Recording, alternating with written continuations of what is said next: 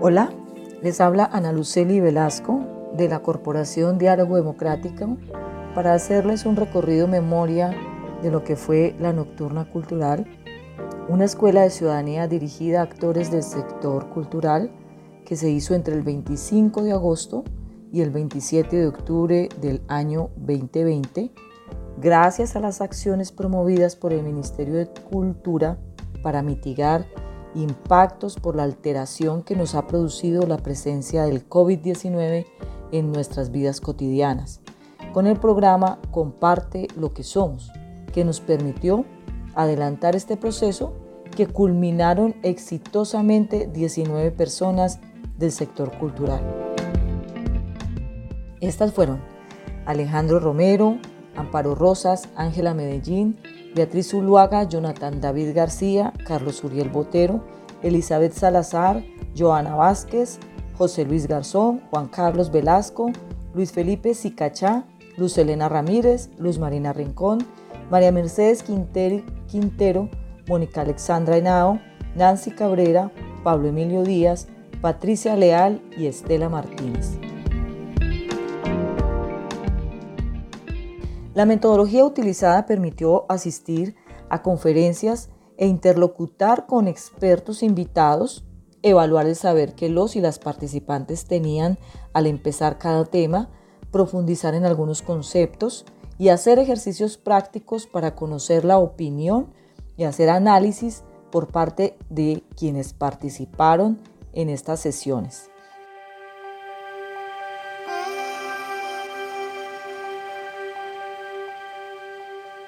El proceso tuvo cinco grandes ejes temáticos que fueron abordados a partir de conferencias con expertos. El primero trabajado fue el concepto de territorio y cultura, pues nos interesa que le encontremos sentido a nuestro actuar en este contexto específico, que adquiramos capacidad para comprender dónde estamos parados, por qué hacemos lo que hacemos y qué nos diferencia de los demás. El segundo tema buscó ahondar en nuestra subjetividad, entender qué es lo que nos mueve a actuar en el mundo de lo público, es decir, a ser sujetos políticos. El tercer tema nos llevó a comprender las ideas básicas de la democracia y del Estado social de derecho para ubicarnos también en el ordenamiento constitucional de Colombia.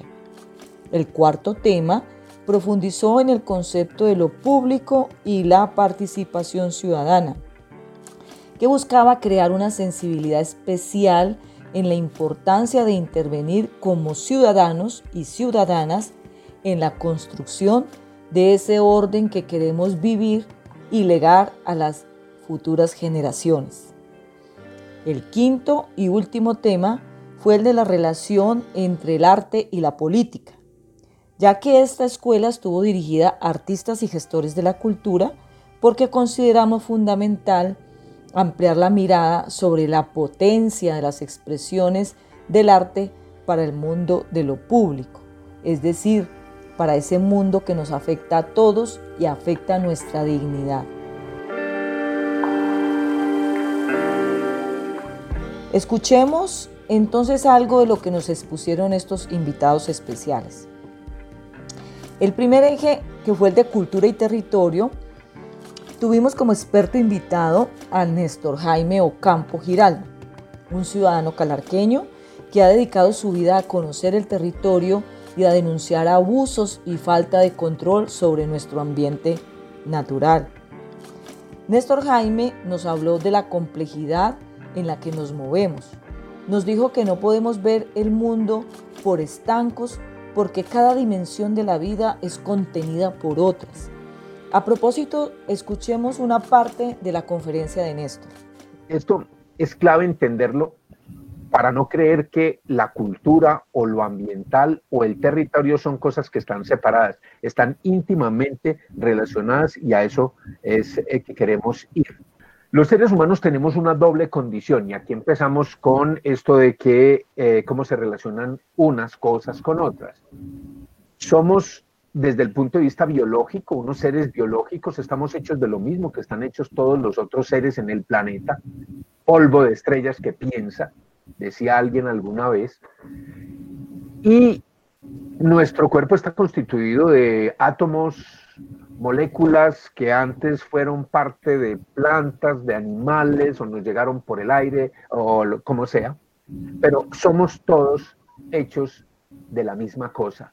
En la clasificación de los seres vivos somos homínide, aunque para ser más precisos somos homínine, que es lo que se dice actualmente. Y compartimos esa condición de ser uh, homos o con uh, otros uh, seres vivos como los orangutanes, los chimpancés, los bonobos y otros animalillos que hay por allí.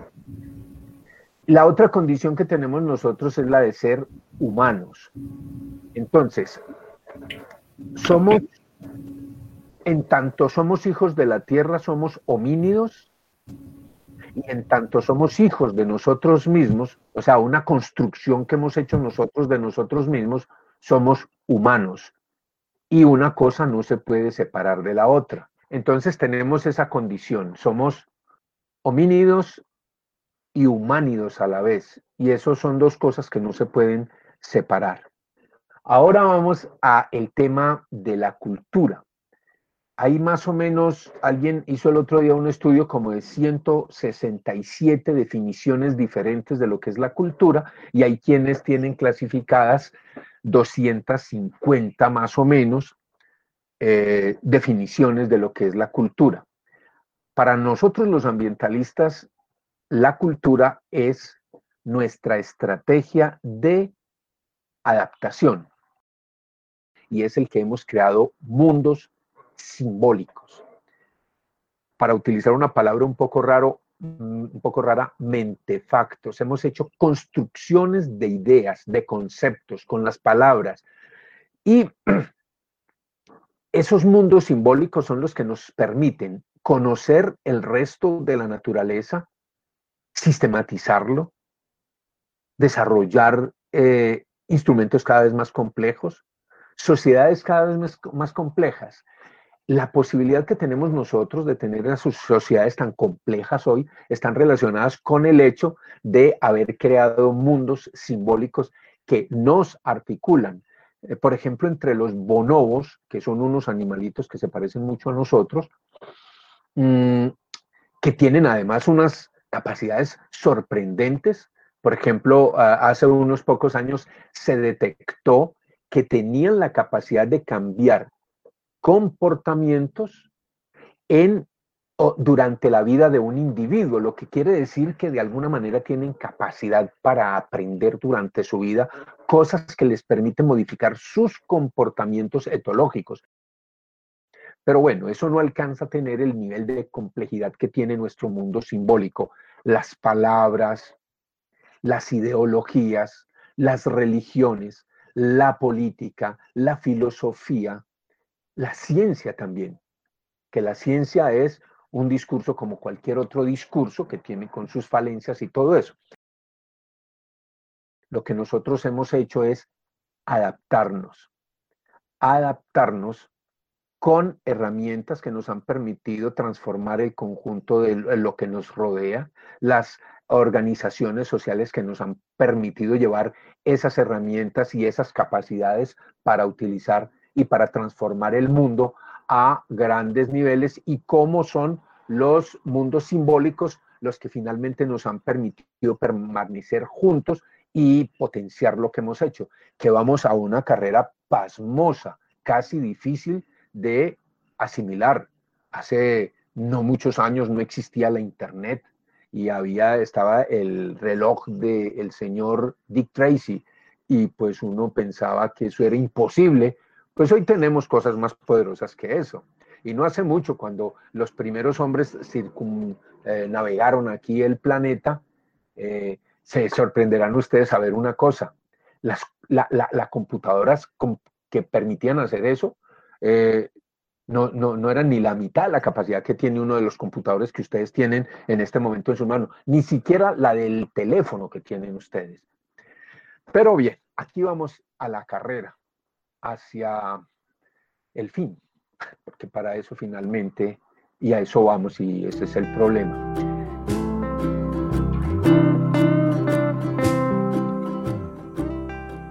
Hasta ahí, Néstor hizo un recuento de la idea amplia de cómo los seres humanos somos irremediablemente fruto de las culturas. Por eso hablamos de diversidad cultural, pues cada pueblo se diferencia de otros por la forma como ven la vida y se conectan con el universo, es decir, por su cosmovisión, la forma como se alimentan, cómo se visten, cómo resuelven sus conflictos, en fin, pero ¿cómo se liga esta idea a la de territorio? y eso ha surgido de su relación constante con el resto de la naturaleza, con sus territorios. Aquí empezamos a hablar del asunto del territorio. Eh, las herramientas, la manera, la manera de vestirse, lo que se come, cómo se come, todo eso surge de allí. Miren ustedes que ya empezamos a hablar de la cultura como algo que está en todas partes, que se expresa en todo. Por ejemplo, no sé si alguien haya tenido la, experiencia de ir a vivir con unos indígenas, yo lo hice durante un tiempo. Y una de las cosas, son mil cosas, pero una de las cosas es, tú estás acostumbrado a vivir en estos cajones en los que vivimos nosotros, que son cuadrados.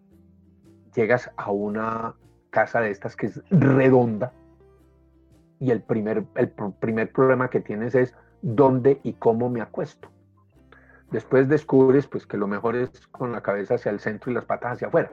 Pero eh, eso, eso, eso muestra cómo las cosmovisiones, la relación con el entorno, la se ha aprendido, la manera de estar organizado socialmente y todas estas cosas, todo está relacionado con todo. Una herramienta es a la vez fruto de una de un tipo de relaciones sociales, es fruto también de una visión y una cosmovisión, es fruto de una experiencia extraída, es fruto también de los materiales que se tienen. Aquí empezamos a hablar ya de nuestra relación con el resto de la naturaleza. Una de las preocupaciones que tenemos hoy en el mundo es esto de que precisamente el afán con el que vamos en un mundo dominado por los intereses del capitalismo, que todo lo quiere homogeneizar, porque de esa manera es mucho más económico alimentar, vestir, satisfacer necesidades y todo eso. Las influencias que tiene el entorno natural donde se nace sobre la construcción de una cultura nos hizo reflexionar sobre el lugar tan especial que nos tocó habitar en plena zona ecuatorial del planeta, en el centro occidente de Colombia, con un clima templado, sin estaciones, con mucha luz durante el día y en el neotrópico, es decir, en el lugar más biodiverso del planeta. Y todo eso tiene implicaciones en quiénes somos los quindianos. Bueno, ahora, ¿cómo sabemos nosotros que somos nosotros cuando nos levantamos por la mañana todos desgreñados, bueno, los que eh, tenemos el pelo largo, desgreñados y nos vemos al espejo. ¿Cómo sabemos nosotros que somos nosotros? Eso lo sabemos en lo fundamental por la memoria, por los recuerdos que tenemos. Cada uno de nosotros tiene recuerdos muy singulares y se acuerda, por ejemplo, que fue el que se acostó anoche, ahí al lado de donde está ese baño y ese espejo, etc. Eso tiene que ver con, con la memoria. Ahora, la memoria, y aquí empiezan a ver ustedes la relación compleja que hay con el territorio, está ligada, los recuerdos específicamente están ligados a lugares, olores, sabores, sensaciones, sucesos, personas, paisajes que son característicos del lugar donde uno vive o donde uno se crió. Sin embargo, nos explicaba Néstor Jaime que este maravilloso territorio tiene muchas amenazas actuales Escuchemos. Bien, eh, la densidad poblacional del, departamento es muy alta, les decía ahora, el promedio nacional son 43.6 habitantes por kilómetro cuadrado y en el Quindío es de 311. Eso significa que es más de siete veces el promedio nacional. Y ahí está el Quindío, nuestro territorio. aunque no ah, reduzcan eso simplemente a los límites eh, político-administrativos. Realmente, como les decía ahora, eso va hasta donde uno conoce gente, va hasta donde uno conoce bien, es un espacio más psicológico y mnemotécnico que otra cosa. Grandes riquezas geológicas, gran riqueza en los suelos, digo yo riquezas geológicas porque estas montañas sin duda están llenas de oro, plata, platino, molibdeno, zinc, cobre, ferroníquel, etcétera. Abundantes aguas, climas variados, gran diversidad biológica, tiene una muy buena educación, ubicación geopolítica, diversidad en los usos de la tierra, una arquitectura singular, etcétera, etcétera. Bien. Alguien decía alguna vez que nuestro territorio es aquella parte del planeta que es el escenario de nuestra vida y por donde vamos más cómodos, donde nos sentimos más seguros y donde nuestra vida tiene un sentido más claro. Tal vez la, e, e, esto, es algo, esto es algo que hay que pensarlo mucho.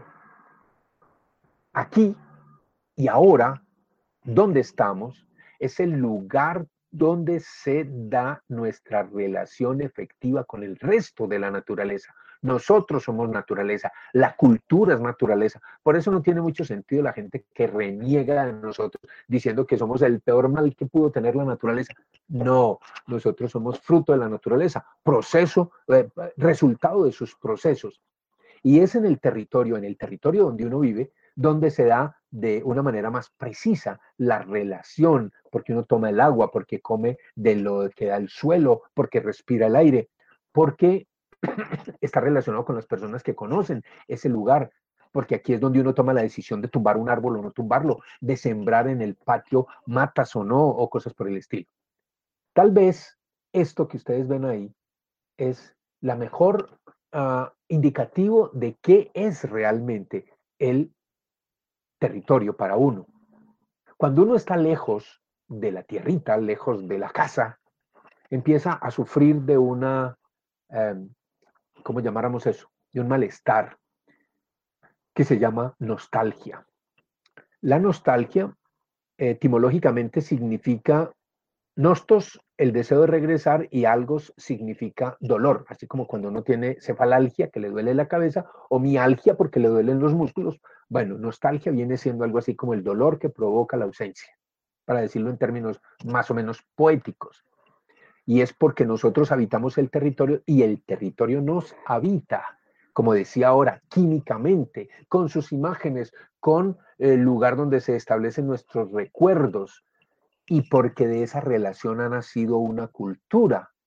Podríamos decir esencialmente que el territorio somos nosotros, quienes creamos y habitamos estos espacios.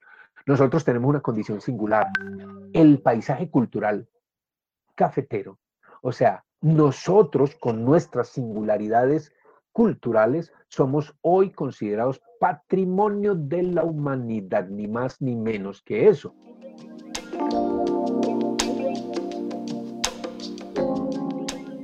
Para complementar este tema, analizamos las problemáticas para el territorio por la construcción del túnel de la línea a través de la opinión del historiador Álvaro Hernando Camargo Bonilla abordamos las afectaciones por la siembra descontrolada de aguacate Hass y otros monocultivos como los pinos eucaliptos en la zona cordillerana del Quindío, a través de la opinión de la líder de Pijao, Mónica Liliana Flores. Y también revisamos los posibles impactos de la construcción de pequeñas centrales hidroeléctricas que afectarían varios ríos de la misma zona cordillerana gracias a la vocera del movimiento Ecogénova Angie Selemín. La segunda charla fue compartida por Esperanza Zedón Villaquirán, una médica holística, especialista en salud ambiental y postdoctorada en educación, quien habló del sujeto político, el sujeto de derechos y deberes en los siguientes términos. ¿Qué es lo que, eh, lo que construiría a los sujetos o sujetas democráticos? En general, digamos que la, la, teoría viene planteando la reflexión desde distintos sectores democráticos, viene planteando que un sujeto o una personalidad democrática es aquella que se sabe sujeto de derechos y deberes, no objeto, sino sujeto de, de, derechos y de deberes. Eh, en una construcción en la cual han participado, en tanto, o sea que por lo tanto es participante y señalo participante en tanto proceso, porque esto es una construcción permanente. Pero quisiera señalar una definición que, que eh, Mm, que de alguna manera venimos trabajando hace un tiempo y es cuando se es participante.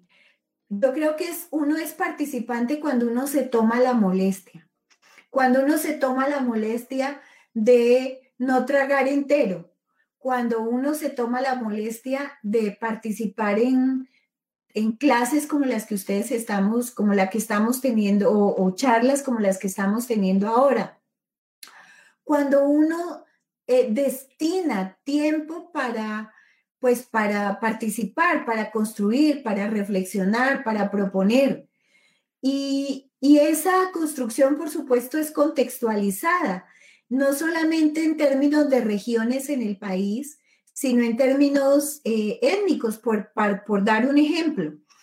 Eh, los, las comunidades indígenas pueden estar actuando en determinados momentos como sujetos democráticos cuando, por ejemplo, toman decisiones en una minga.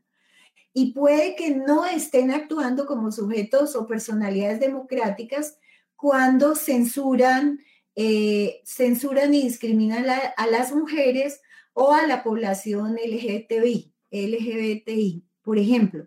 O sea que hay que contextualizar y entender que, la, pues que esto es una construcción y que, y que podemos compartir en general casi todos nosotros, por no decir que todos nosotros, tenemos eh, momentos en los cuales podemos actuar como, como personalidades democráticas en ese sentido y momentos en los que no, porque la gran construcción o el gran desafío es poder repolitizar esa calidad de sujetos, ojalá de una manera cada vez más integral y relacional.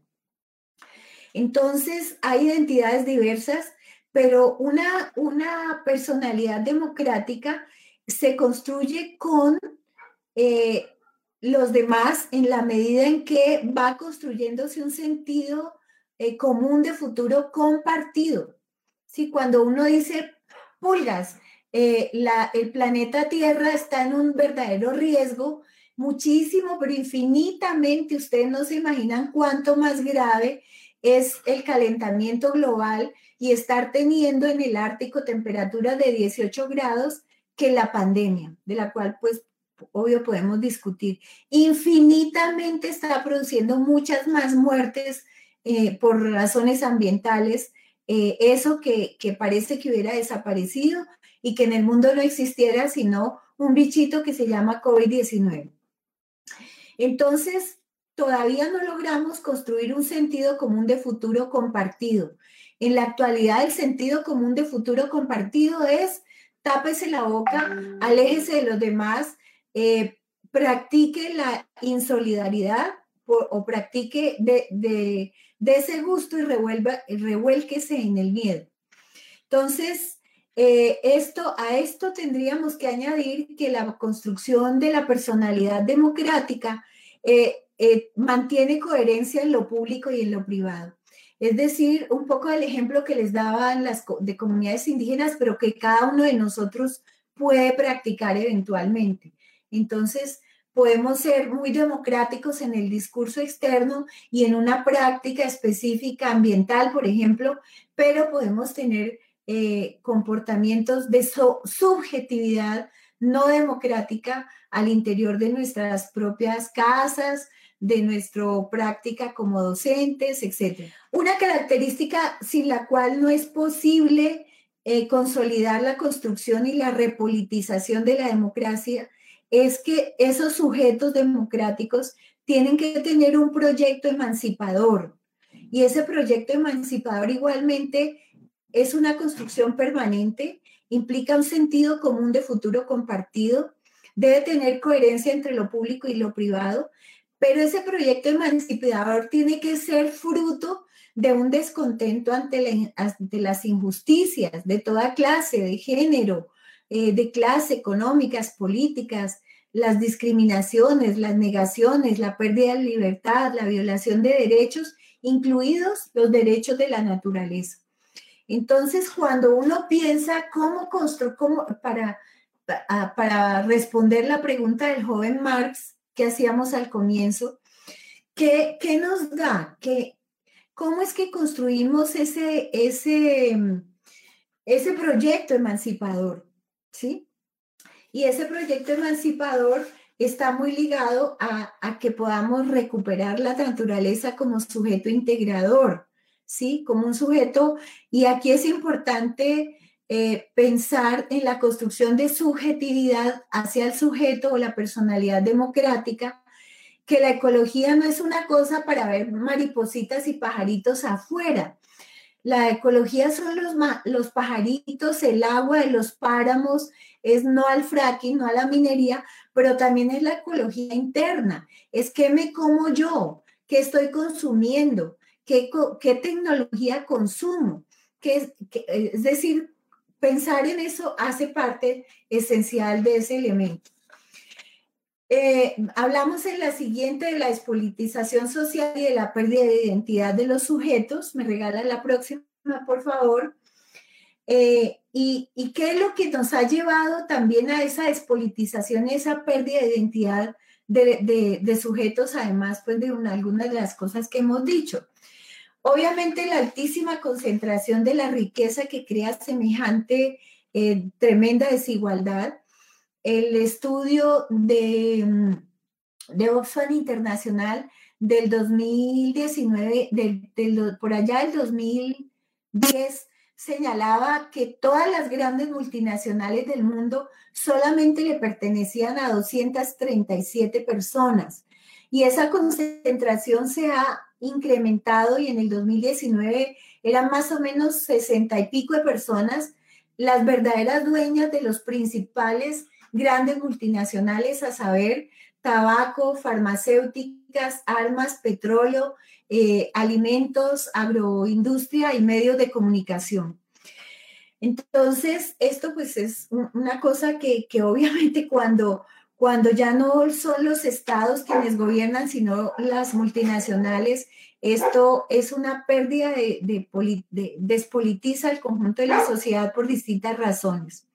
Créase empobrecimiento generalizado, eh, expresado pues además en represión, guerra, en nuestro país asesinatos colectivos, toda esta proliferación de iglesias muy debidamente financiadas por centros de poder que dividen a las comunidades, eh, que hemos logrado naturalizar la despolitización.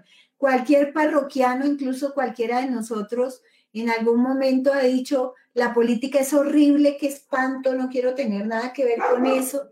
Y a eso se suma pues todo el impacto de la corrupción, eh, la pérdida de credibilidad que es respaldada por los medios y de los aparatos de propaganda que nos hacen zombies. Eh, y pues eh, esta biopolítica del cuerpo que estamos ejerciendo hoy nos lleva todo eso a la incapacidad para la la despolitización se puede definir como la, inhibición de la capacidad para demandar los derechos frente al imperio de la mercantilización de la vida y de las relaciones sociales.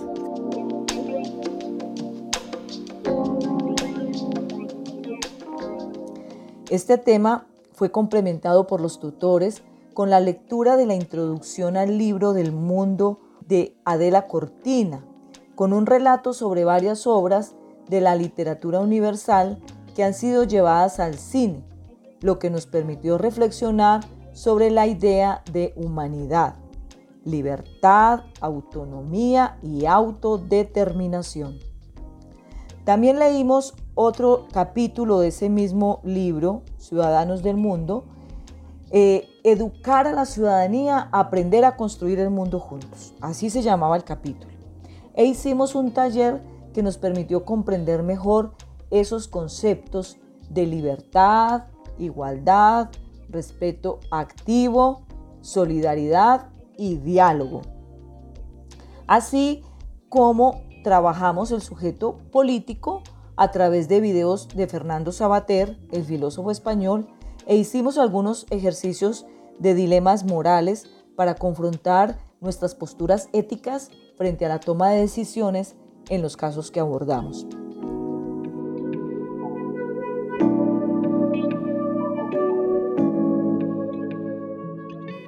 La tercera conferencia, La democracia en Colombia, orientada por Ricardo García Duarte, abogado de la Universidad Nacional, politólogo con estudios de doctorado en el Instituto de Estudios Políticos de París Sciences Po, actual rector de la Universidad Distrital de Bogotá y cofundador de la Corporación Diálogo Democrático, llamó la atención inicialmente sobre la necesidad de revisitar, es decir, de volver a incorporar en los debates la idea de la democracia ante un contexto mundial de ampliación de los autoritarismos, con lo que se ciernen muchos riesgos sobre este valor progresista de la humanidad. Posteriormente, abordó el origen y evolución del concepto de democracia y sus principios como la división de poder, la existencia de una constitución, la importancia del voto, la participación ciudadana. Escuchemos un poco lo dicho por Ricardo García. Eh, la democracia, si queremos repasar, revisitarla, los conceptos fundamentales de la democracia, podríamos para, digamos, concentrar un poco la atención, repasar algunas frases, conceptos, eh, dichos que han tratado de descifrar lo que es la democracia. Entonces, ahora sí miremos algunas ideas y conceptos para que ustedes vayan reflexionando sobre dichas ideas. Es posible que pudiéramos comenzar a discutir sobre cada una de ellas, pero no vamos a hacerlo porque ahí nos quedamos todo el tiempo. Eh, pero sí voy a recordar algunas. Por ejemplo, ¿qué significa? A ver, vamos reflexionando. ¿Qué significa esta definición que alguien dio? La democracia es no cortar las cabezas, sino contarlas. Voy a decir rápidamente estas ideas que se me ocurrieron y paso a hacer alguna consideración breve sobre ellas. El segundo es, la democracia es un régimen en el que hay incertidumbre sobre los resultados, pero hay una completa certidumbre, o debe haber una completa certidumbre sobre las reglas bajo las que se conduce. Eso es lo clave, es una paradoja. Que no se sepa el resultado de antemano, pero que sí se sepa de antemano cuáles son las, las reglas que orientan eh, toda la conducta, digamos, eh, de los ciudadanos. O esta otra frase de Churchill, la democracia es el peor de los sistemas, pero con excepción de todos los demás. O sea, en la época en que había eh, competencia de otros sistemas desde afuera, ahora la competencia es desde esos sistemas desde adentro. La democracia no es más que un conjunto de procedimientos de Norberto Bobbio. Y la democracia, otra definición, a ver, una de Lincoln, la democracia es el poder del pueblo, por el pueblo y para el pueblo. Vamos a ver consideraciones sobre cada una de esas famosas eh, sentencias eh, que han intentado caracterizar de una manera imaginativa a la democracia para que vayamos entrando en materia y repasemos todo lo que significa la democracia como forma de organización del poder político, una forma particular de organización del poder político. Ha habido muchas formas de organización del poder político. Esta es una forma moderna de organización del poder político, aunque tiene antecedentes muy antiguos, desde la Grecia clásica de hace 2500 años, pero es básicamente una modalidad nueva, moderna, de organizar el poder, mediante la participación de los ciudadanos. No cortar cabezas, sino contarlas esta, lo que está indicando es que la democracia, para que la conservemos siempre como una aserción importante, como un concepto importante, es para contraponer la democracia como sistema político frente al caos y a la violencia. Eso es básicamente. Es la lucha por el poder político. Es decir, la democracia organiza la lucha por el poder político de una manera muy particular. ¿Cómo la organiza? Contando a los ciudadanos y no dejándose que se maten entre ellos mismos o a los individuos, digámoslo de esa manera. En otras palabras, la democracia no es la lucha por el poder desorganizada mediante el uso de la fuerza de unos contra otros para ver quién se queda con el poder. Esa ha sido una forma tradicional de hacerse con el poder, la lucha utilizando la fuerza, es decir, utilizando la violencia como recurso para poder quedarse con el poder y desplazar a otros del poder, organizar el poder a partir del uso de la fuerza. Naturalmente habrá alguien que diga, bueno, siempre está la fuerza presente en toda lucha por el poder, pero aquí lo que se trata es de que la democracia se convierta o la convirtamos en una metodología que, si no elimine, por lo menos mitigue fuertemente, atenúe intensamente el uso de la violencia como regla para la conquista y la organización del poder. Es decir, que haya un cierto, eso requiere cierto consenso, ¿no? Para que podamos establecer el hecho de que mediante el conteo de votos se pueda definir quién se queda con el poder, quién se queda con el control de las decisiones fundamentales en una sociedad, quién se queda con los centros de poder, es decir, con el gobierno. Es una forma, una metodología, contar votos, contar cabezas, quién votó por quién. El, principio de la democracia, ustedes saben que es one man, one vote. Cada hombre, un hombre, un voto es decir, que cada uno tenga un voto. Es contar cabezas, quiere decir, metafóricamente, contar los votos como una metodología aritmética con todos los inconvenientes que eso tenga.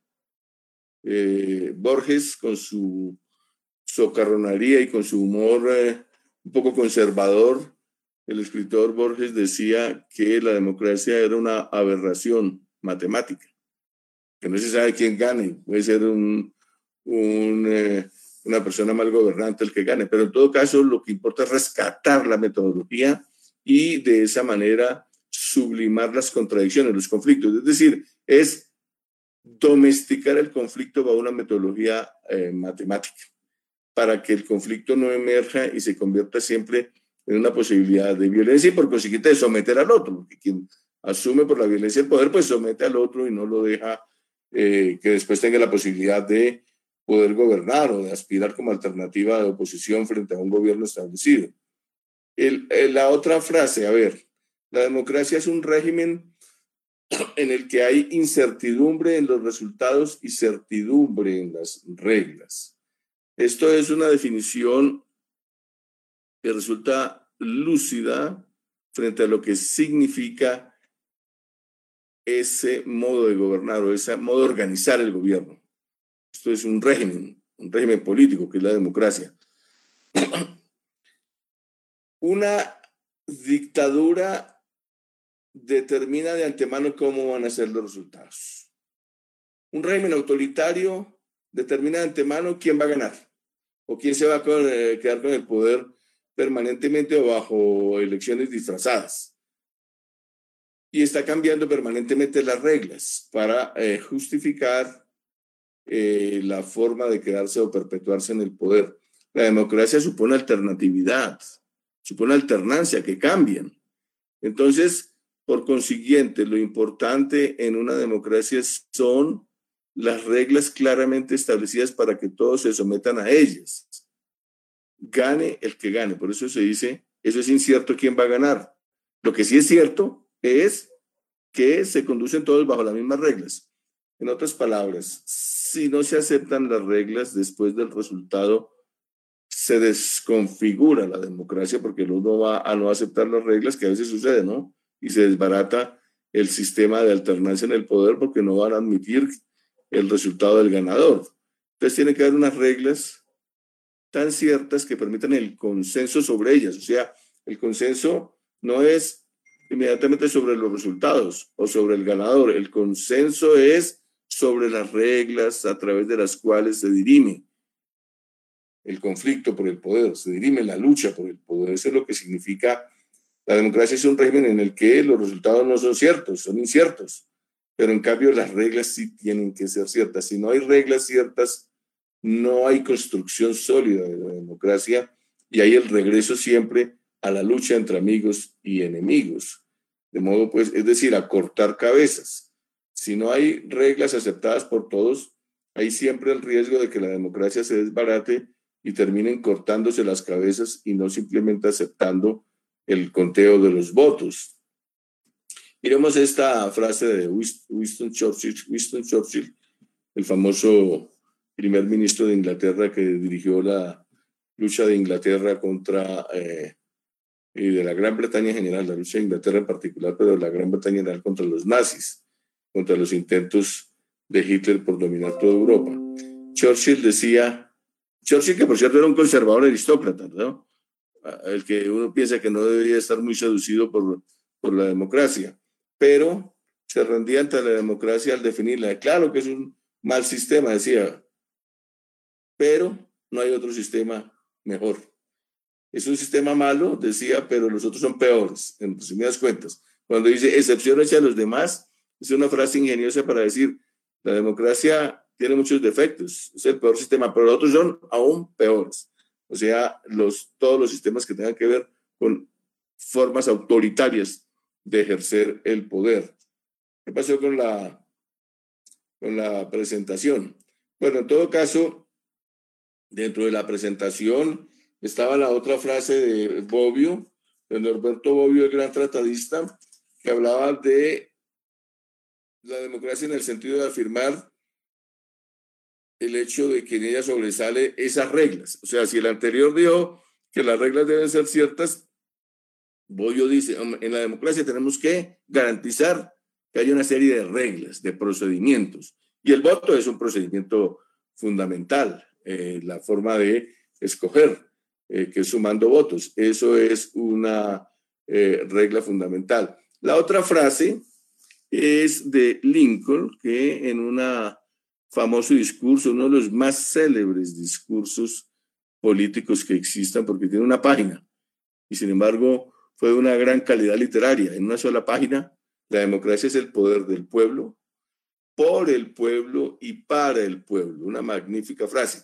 Lo que pasa es que la puse aquí porque es una definición que naturalmente expresa apenas un ideal, no una realidad.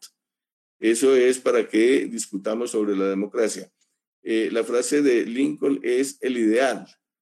El ideal es que debiera ser del pueblo y para el pueblo y por el pueblo. Pero en realidad la democracia es un sistema mucho más complejo que lo que expresa este ideal, el de Lincoln. Eh, es una idealización del ejercicio del poder que magnifica el papel eh, del conjunto de ciudadanos. Pero en realidad, ustedes lo saben, el poder no lo ejerce directamente el pueblo, sino lo ejercen delegados del pueblo. Eso tenemos que tener muy en cuenta eso, que la democracia es un sistema de normas, de reglas y de métodos para que el pueblo tenga la oportunidad de tener unos representantes, no de ejercer directamente el poder, que esa es una de las eh, limitaciones importantes de la democracia, que eh, establece o entraña una gran dificultad para que el pueblo eh, ejerza directamente el poder, que era el ideal de las democracias directas con las que se creó en la antigüedad por parte de los griegos la idea de democracia, que el pueblo mismo estableciera su poder y su forma de gobierno.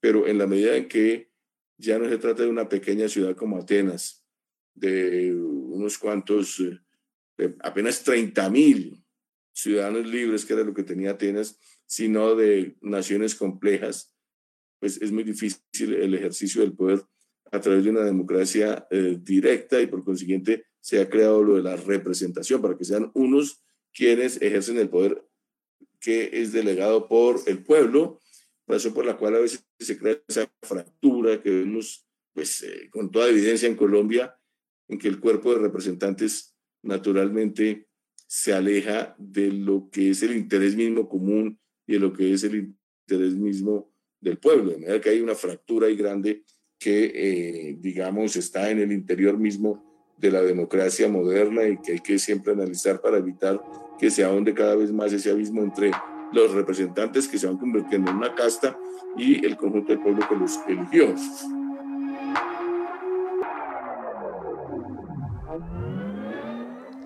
No obstante lo anterior, Nuestros representantes muchas veces, una vez elegidos, se distancian del pueblo que los eligió. También Ricardo nos habló de los rasgos o procedimientos que debe tener este sistema político.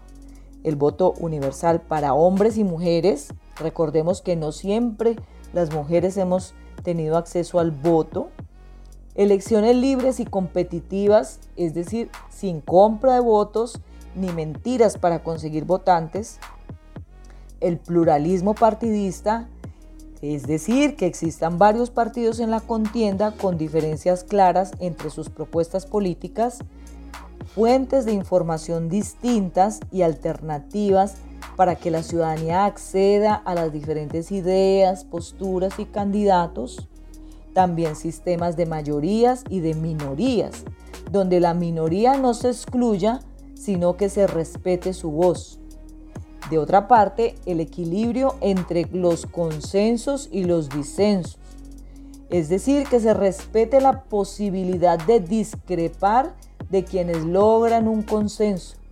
En este mismo sentido, deben existir garantías para la oposición, alternancia en el poder para que exista la posibilidad real de que las minorías o la oposición algún día puedan llegar al poder.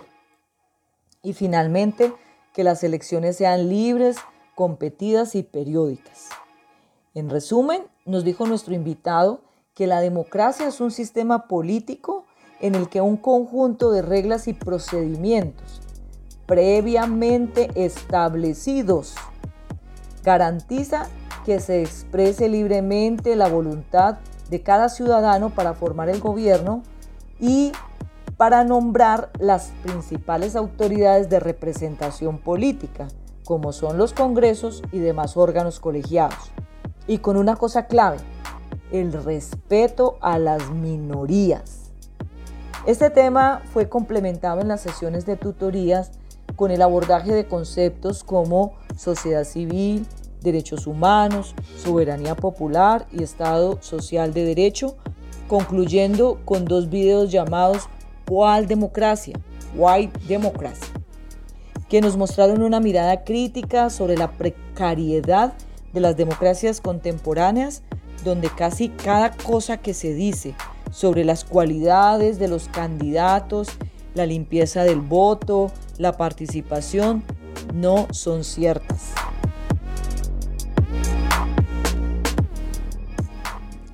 El cuarto tema fue orientado por el historiador y exconcejal de Bogotá, Juan Carlos Flores Arcila, quien nos demostró cómo la historia se repite, al relatarnos un contexto que parecía el que vivimos actualmente en Colombia, pero resulta que fueron acontecimientos ocurridos entre 1928 y 1929.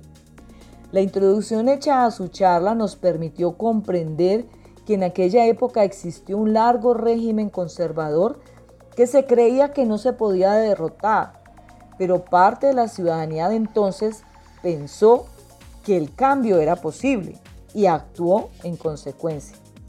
Por eso, frente al contexto actual del país, Juan Carlos partió de la pregunta, ¿y nosotros los ciudadanos qué? Respondiéndose desde la inspiración que obtuvo por una frase pronunciada por Martin Luther King. Y es, decía Martin Luther King, a uno, obviamente la traducción que voy a hacer es, es, no, no, tiene la poesía que tenía la frase en el idioma original. Decía Martin Luther King, a uno no se la montan si uno no dobla el espinazo. Y King, eh, después de siglos de esclavitud, de discriminación. Después de la, de la guerra de secesión, a pesar de que los estados esclavistas fueron derrotados, en Estados Unidos, una democracia, continuó todo un sistema de segregación de la población negra. De manera que cuando el reverendo King, en los años 50, se convierte en uno de los líderes del movimiento por los derechos civiles de los negros, que unió a negros y a blancos en esa causa tan justa, la sensación de que eso nunca se iba a poder era muy grande. Y hubo una enorme frustración tras su muerte y la muerte violenta de otros líderes eh, de los derechos civiles, de la defensa de los derechos de los negros, de los afro, afro norteamericanos. Pero al final ese camino, con todos los problemas, con toda la discriminación, con todo el racismo que hoy se ejerce contra los negros, fíjense ustedes que fue abriendo camino y camino para los negros en los más diversos campos, no solo en la política, sino en el mundo de la cultura, de las artes, en el mundo de la música, en fin. Entonces, yo tengo la sensación que muchos de nosotros eh, hemos buscado consciente o inconscientemente un burladero para escondernos. Y ese burladero es el burladero de, no, es que no se puede por esto, por lo otro, por lo demás allá, porque Colombia es violenta, porque Colombia es elitista, porque Colombia es clasista, porque siempre van a estar en el poder los mismos. Esas mismas reflexiones se plantearon en Colombia o se planteaban en Colombia en los años 20. De que a pesar de que el panorama hoy se ve oscuro, amenazante, recuerden ustedes cuál fue la respuesta del régimen conservador de casi 40 años a la insatisfacción social de finales de los años 20. Fue la represión cuando los trabajadores de las bananeras eh, se eh, levantan contra la opresión de una compañía extranjera, la United Fruit Company, la reacción del régimen conservador es la de apoyar a la compañía extranjera y reprimir con inusitada violencia a los trabajadores. Esa eh, protesta originó unos debates en el Congreso de la República que hicieron conocido a lo largo y ancho del país a un joven parlamentario. Ese parlamentario era Jorge Eliezer Gaitán. Pero también recuerden ustedes, esa protesta social quedó inmortalizada en una de las novelas cumbre de la literatura universal, Cien años de soledad, hoy traducida a buena parte de los idiomas en los que hablamos en esta torre de Babel, que es nuestro mundo contemporáneo. Entonces, también las personas de aquella época pudieron haber dicho, no se puede cambiar nada, esto es imposible, este régimen ya es eterno, llevan 40 años gobernándonos, estos viejos cacrecos, este viejo abadía que ahora nos gobierna, eh, ese viejo marroquín que gobernaba el país eh, cuando se pierde un pedazo de Panamá, se pierde Panamá, escúcheme. Eh, recordemos que hace nada, bajo el anterior gobierno de Santos, perdimos porque no habían hecho el trabajo diplomático, porque se había menospreciado eh, a Nicaragua. Perdimos buena parte del mar que rodeaba a San Andrés y Providencia. Eso es una catástrofe de nuestra soberanía nada despreciable frente a la misma catástrofe que se vivió eh, a comienzos del siglo pasado y que fue una de las razones de esa insatisfacción que se fue acumulando año tras año, década tras década. Finalmente hay unas personas en aquel entonces que dicen, no debemos agachar más el espinazo. Entonces, los ciudadanos no estamos, ese es mi criterio, para esperar que allá arriba unos señores, unos heliotropos, como se decía en la política colombiana de los años 20, 30 y 40. Recordemos que la palabra heliotropo es la, palabra de origen griego eh, para denominar eh, los girasoles. Entonces, cuando se hablaba de las figuras excelsas de la política que estaban allá arriba en Bogotá o en las capitales de los departamentos, en Manizales, en Cartagena, en Popayán, cuando no existía el departamento de Nariño y Nariño se gestionaba desde Popayán, desde Cartagena se, eh, era el gran departamento de Bolívar, se gestionaba prácticamente toda la costa, no existía Barranquilla como capital económica, eh, en fin, desde eh, pues Bucaramanga, desde Tunja se gestionaba buena parte de los llanos orientales, en fin, etcétera, etcétera. Esos heliotropos controlaban la política. Pero muchos ciudadanos dijeron a finales de los años 20, no, no, esto no debe ir más. Y esa insatisfacción a nivel nacional, que además no solamente se expresaba con la eh, con la ideología liberal. He visto, y espero no estar equivocado, que hay muchas mujeres en esta eh, reunión, lo cual me gusta. Espero no estar equivocado, pero cuando aparecen las notificaciones de quién está entrando, veo muchas mujeres. Ahora veo Amparo Rosas, que está allí, aparece en la notificación. Había mujeres también involucradas en aquel entonces. No es solo ahora que las mujeres levantan la cabeza y expresan con firmeza sus criterios. Estaba ya la rosa del trabajo, como se la flor del trabajo, como se la conoció, María Cano.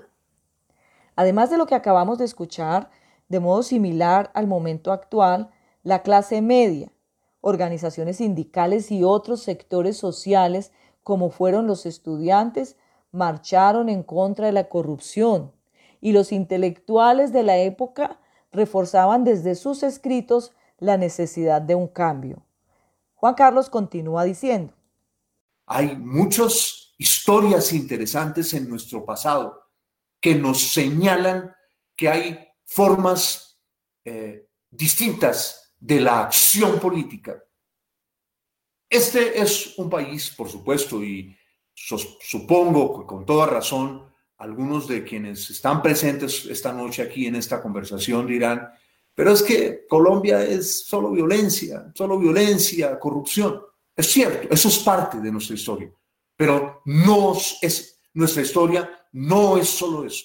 Nuestra historia no es solo violencia, no es solo corrupción. Miren esto. ¿Por qué se pudo perpetuar durante más de 40 años, 40 años para no exagerar, el régimen conservador? Porque durante esos, buena parte de esos 40 años, un pedazo grande del Partido Liberal le pisó la cascarita de la violencia al régimen conservador. Y cuando le pisaba la cascarita de la violencia, se lanzaba qué? A insurreccionarse, tomar las armas.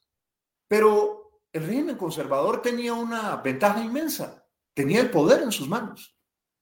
Es que el poder en cualquier lugar del mundo, ojo, no solamente en Colombia, si usted está en Moscú, si está en París, si está en Londres, si está en, Washington, pensemos ahora al señor Trump. Es muy interesante lo que dice de no pisar la cascarita de la violencia.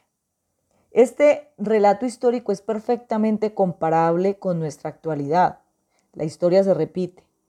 Pero como él lo dice, al régimen le interesa que la oposición pise la cascarita porque siempre los regímenes en el poder tienen las de ganar.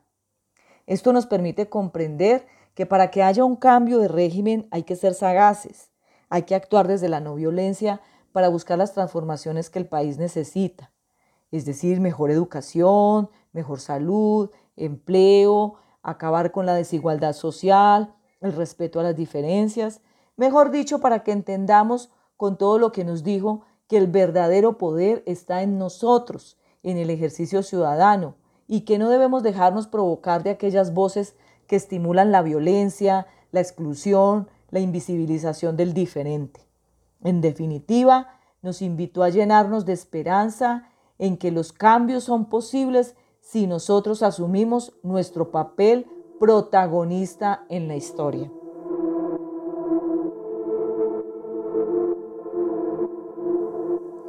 Esta conferencia tuvo como complemento la intervención del sociólogo William García Rodríguez y, posteriormente profundizamos en las sesiones de tutoría en los temas de, lo público, la vigilancia de los asuntos públicos, la corrupción en Colombia, llevándola también a los recursos que maneja la cultura.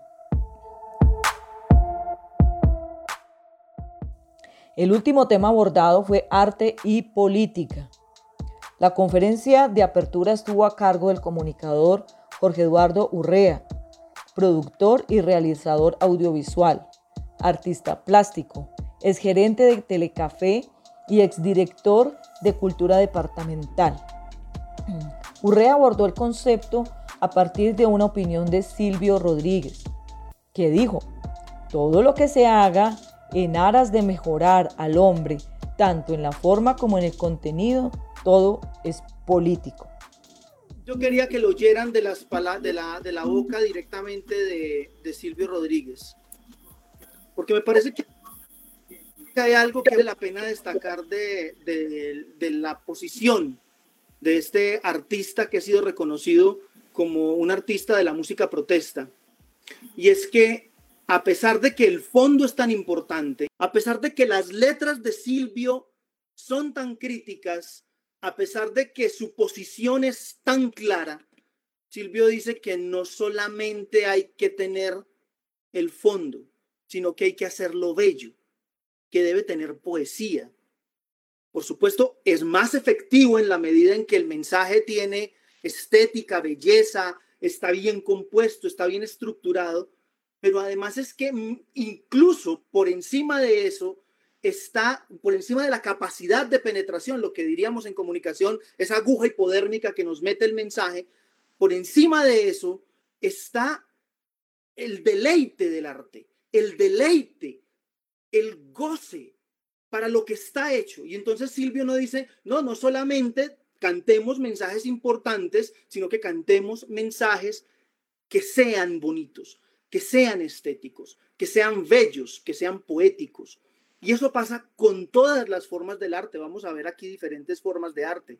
Pero mm, la posición de Silvio me parecía que valía la pena destacarla para decir, no todo el que se para en una esquina a gritar temas políticos diciendo que a lo mejor está rapeando, o, o no todo el que hace un graffiti sin ponerle estética está cumpliendo con la misión del arte. A lo mejor sí con una misión política, de eso no hay duda.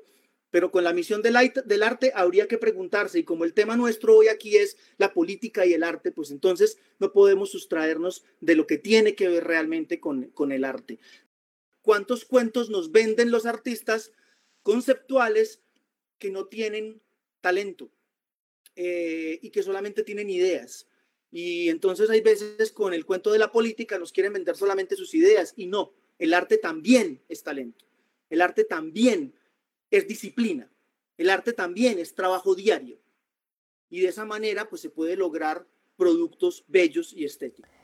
La relación arte y política es una relación inquietante, dado que la política involucra a los ciudadanos. Al involucrar a los ciudadanos, realmente el concepto de política se sale de allí del punto donde nosotros lo tenemos de unos señores que ganan las elecciones y que son más importantes que todos. En esa medida, la política somos nosotros, los ciudadanos, los individuos, los seres humanos que convivimos con otros seres humanos en la polis, en la ciudad, y desarrollamos actividades como el arte. El solo hecho de que un artista diga en algún momento que no es político implica una posición política al sustraerse él del concepto político que se tiene de politiquería y quererse mantener marginado de eso, pero ahí ya hay una posición política, la posición de él como individuo que no quiere untarse de ciertas eh, actividades que definen a la política. Y el arte simplemente es otro lenguaje.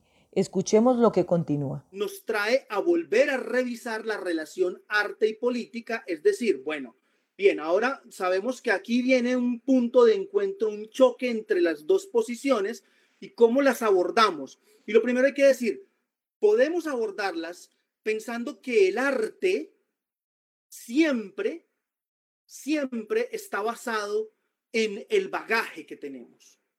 No nos podemos sustraer al proceso creativo o no podemos sustraer el proceso creativo al bagaje que hemos venido adquiriendo. Bagaje viene de equipaje.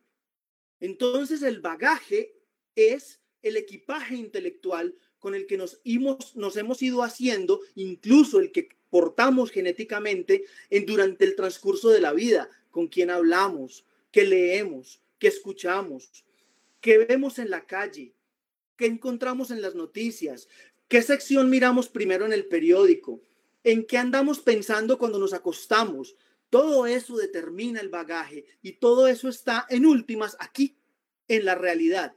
Y lo que hace el arte es una interpretación, una representación, un retrato de esa realidad desde el bagaje que tenemos, desde nuestro equipaje eh, intelectual. También decimos que podemos entonces interpretar el arte como el arte y la política, es decir, cada disciplina de manera independiente en donde el arte se vale del contenido de la política, el arte toma los elementos que le brinda la política para construir sus narrativas, para construir sus creaciones y en esa medida el arte podría también llegar a ser el arte político. ¿Qué es el arte político? Pues como nos lo dice aquí Capazo, donde lo político en el arte funciona como una articulación interna a la obra, donde el dispositivo, el dispositivo es todo el proceso. Un dispositivo tiene, tiene secciones, tiene fragmentos, tiene engranajes, donde el dispositivo artístico reflexiona de manera crítica sobre el entorno social. Ahí hay otra forma de abordar el arte. Entonces, aquí viene, el contenido no lo da lo político. El arte como contenido político y el arte como reflexión política.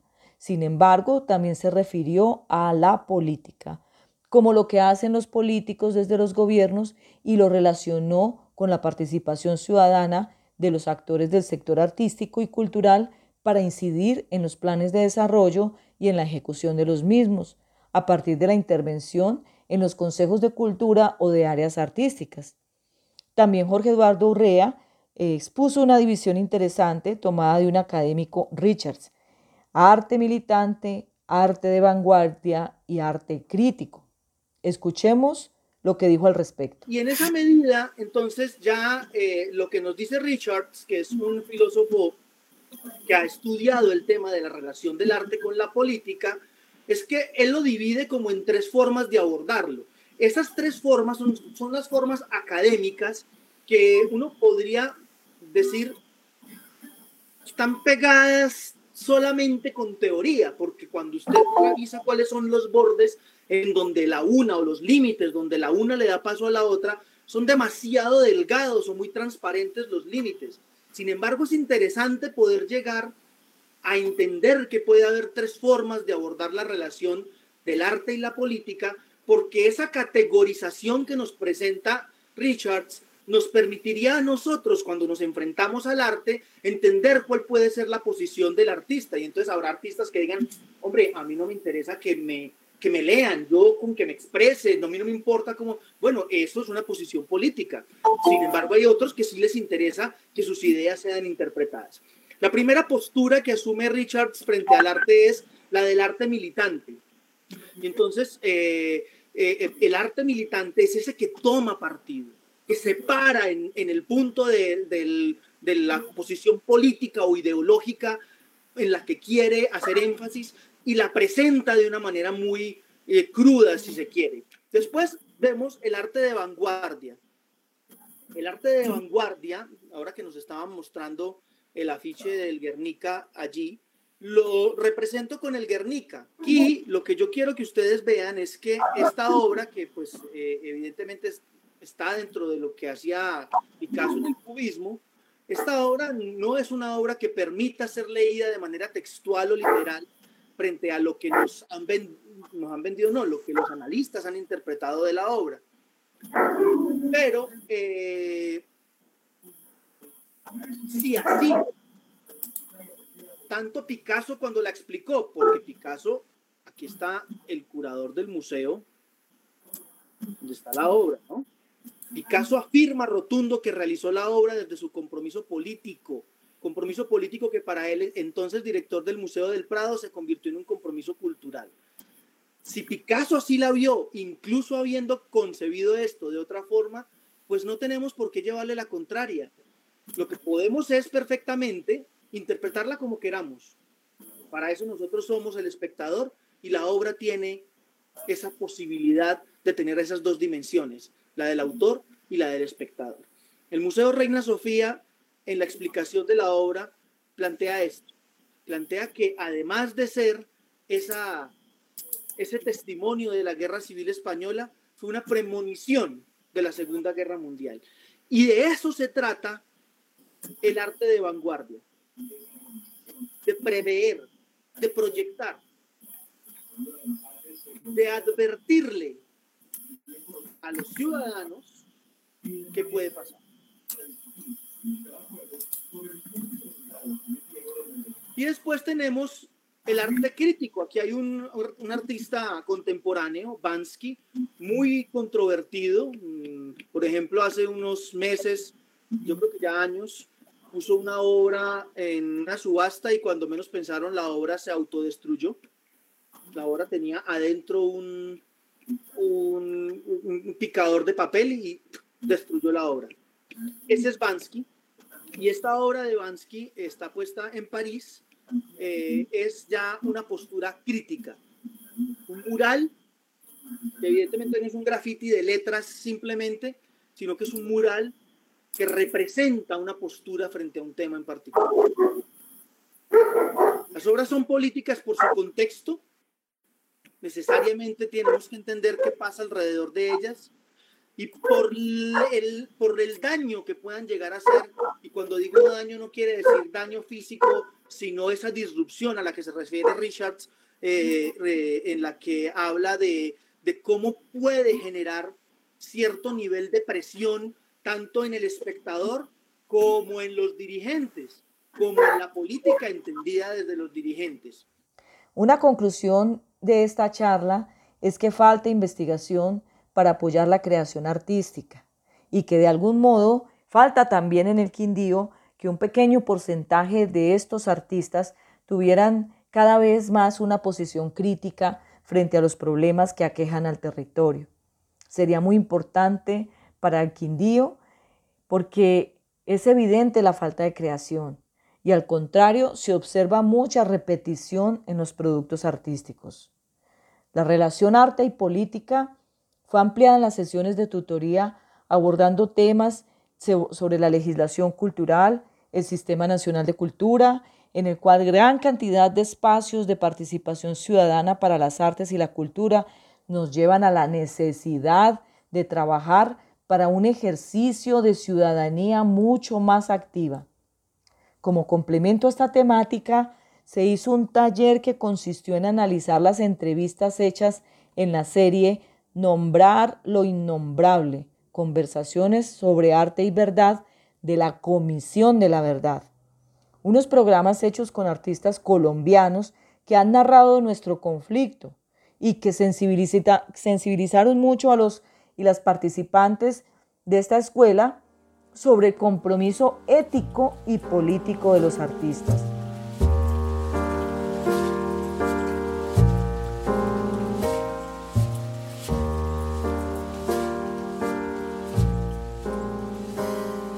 Este fue en resumen el contenido de nuestra nocturna cultural. Solamente nos queda dar gracias a todas las personas que la hicieron posible. Este ejercicio que fue inédito para la Corporación Diálogo Democrático, porque primero eh, debemos dar gracias al Ministerio de Cultura y su programa Comparte lo que somos. Nos dio un empujón para lanzarnos al mundo virtual y continuar haciendo lo que nos gusta, formar ciudadanos y ciudadanas. Segundo, a quienes, a quienes se inscribieron, empezaron y terminaron este proceso, porque no fue fácil empezar y permanecer. Para muchos, dadas las dificultades por el cruce de múltiples actividades en el segundo semestre del año. Tercero, a nuestros tutores, Rosalvira Guapacha, Leonela Serna y Jonathan Rojo, y a Tania Marcela Escobar, la directora ejecutiva de Diálogo. A los conferencistas ya mencionados, a los diseñadores gráficos y a quienes nos apoyaron en comunicaciones, Valeria Urán y Oscar Cardona. Para despedirnos, queremos dejarlos con algunas opiniones de personas que participaron en este importante ejercicio. Mi nombre es Estela Martínez Hurtado y hago parte del Consejo de Cultura en Circasia he tenido la fortuna de asistir a los talleres programados eh, por la nocturna cultural. Realmente fueron temas muy interesantes, todos, eh, no solamente los que manejaron todos los conferencistas, sino también las personas que estuvieron monitoreando este taller. Eh, como efectos importantes que yo puedo decir de este taller es que me ha permitido eh, tener más claridad para poder entrar a mirar eh, pues que los eh, destinos públicos no vayan, no vayan a otro rubro, sino pues el que está asignado a cultura, que sea exclusivamente para esto y que no se vaya a desviar estos recursos. Eh, nos ha dado mucha claridad en cuanto a la participación y todo lo relacionado con la parte también administrativa y conceptual de lo que es la cultura. Muchas gracias. Espero volver otra vez a tomar estos talleres. Gracias. Soy Luz Elena Ramírez Saavedra, soy artista quindiana, soy artista del área de teatro, de las artes escénicas aquí en el departamento. Hago parte del colectivo Nacarópari Arte y Cultura. Tomé el diplomado de la Nocturna Cultural. Fue un espacio de formación ciudadana muy interesante, compartido con varios eh, otros gestores y gestoras del departamento. Fue un espacio de aprendizaje mutuo, de dialogar, de respetar nuestras diferencias. Eh, agradezco a la Nocturna Cultural por la oportunidad de abrir estos espacios de formación al Ministerio de Cultura por apoyar estas eh, gestiones. Y bueno, ojalá seamos muchas y muchos más los artistas y gestores que nos sigamos permitiendo dialogar, aprender y dialogar desde nuestras diferencias para construir una mejor ciudadanía, un mejor país. Muchas gracias. Soy Beatriz Zuluaga, vigía del patrimonio, una de las representantes del Quindío. A Diálogo Democrático agradezco la oportunidad que nos ofreció con esa nocturna cultural eh, muy bien dirigida, unos profesores de, alta calidad eh, que nos generaron muchísimas reflexiones.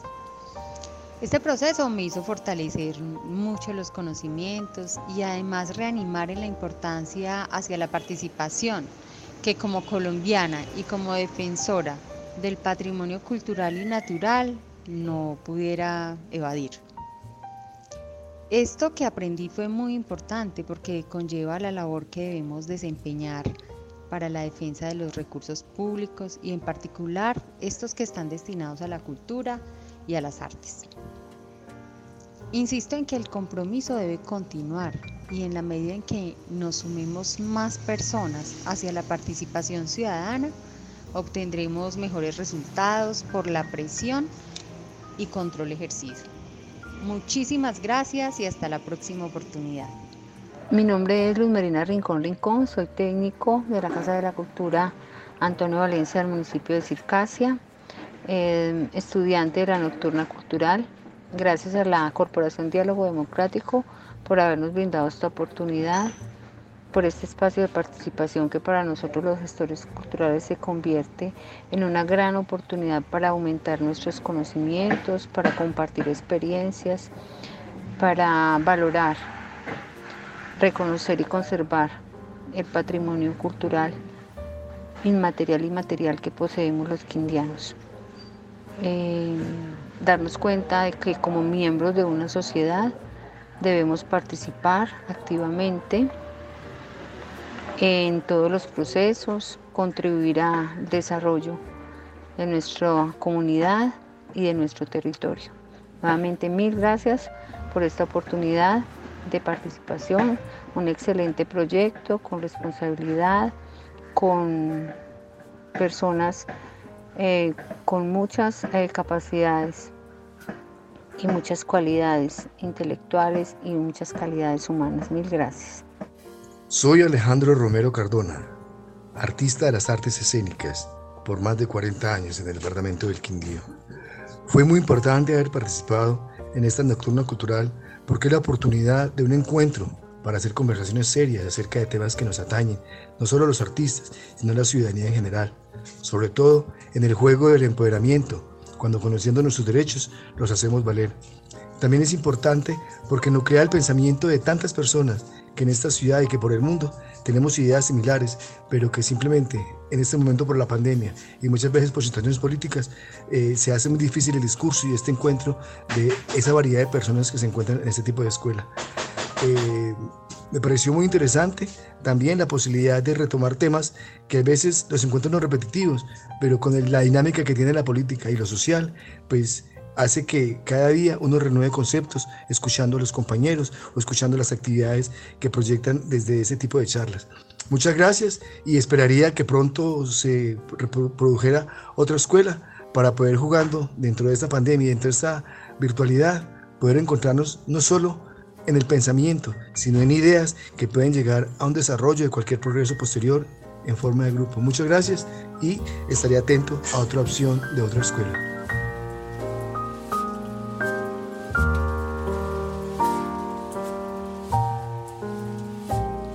Muchas gracias y nos veremos en la próxima escuela.